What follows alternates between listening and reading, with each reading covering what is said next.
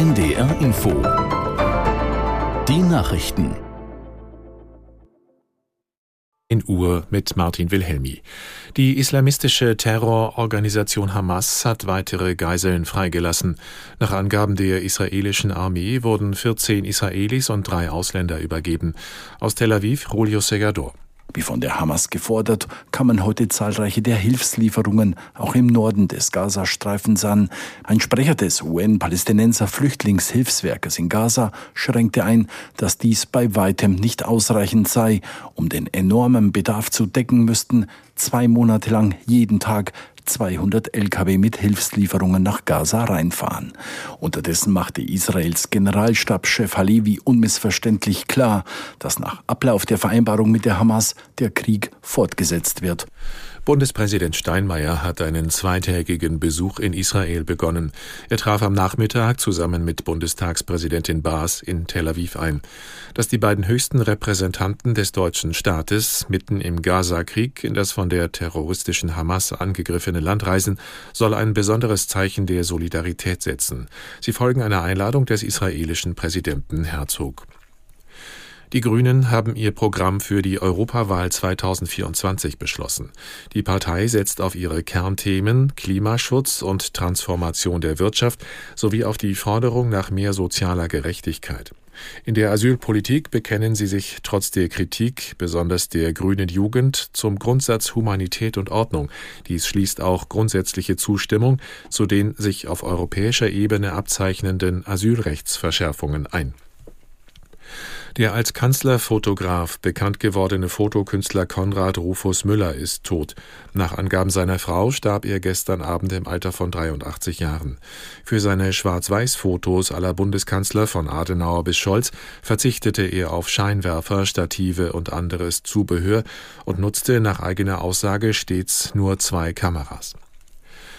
Im ersten Sonntagsspiel der Fußball-Bundesliga haben sich der erste FC Heidenheim und der VfL Bochum 0 zu 0 getrennt. Beide Teams bleiben damit im unteren Mittelfeld. In der zweiten Bundesliga hat Holstein Kiel den Aufstiegsrelegationsplatz zurückerobert. Die Kieler gewannen beim ersten FC Kaiserslautern mit 3 zu 0. Das waren die Nachrichten.